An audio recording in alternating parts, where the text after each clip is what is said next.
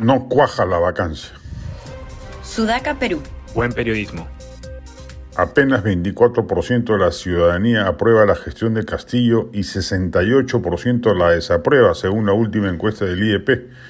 Curiosamente, sin embargo, a pesar de que el 71% cree que no terminará su gobierno, en diciembre era el 58% el que pensaba así, a la hora de preguntar por la vacancia cambian las cifras y es, entre comillas, solo el 51% el que está a favor versus el 47% que la desaprueba. Es alto este porcentaje.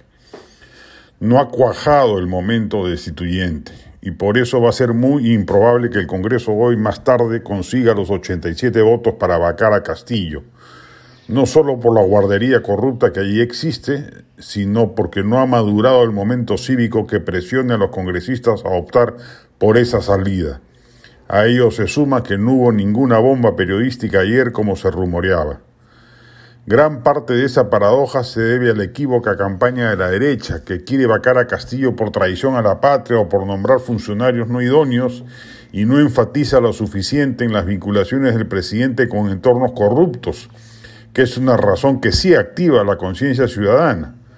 Peor aún cuando sigue empeñada en arguir que estamos ante un gobierno comunista o chavista con planes soterrados para llevarnos a la deriva bolivariana, cuando queda claro ya que eso es inviable y por ende inverosímil.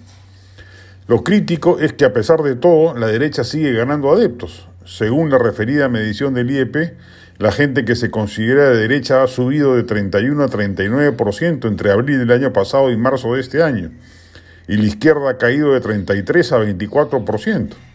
Inclusive en el supuesto sur rojo, el 34% dice ser de derecha y el 33% de izquierda.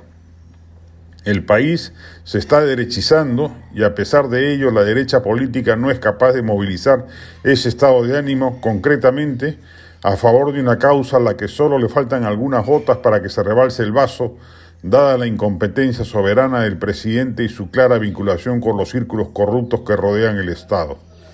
No será hoy, pero no tardará en llegar el momento en el cual sintonice la irritación ciudadana con la decisión congresal de ponerle punto final a este suplicio de tolerar un gobierno que está destruyendo el Estado y dañando el país.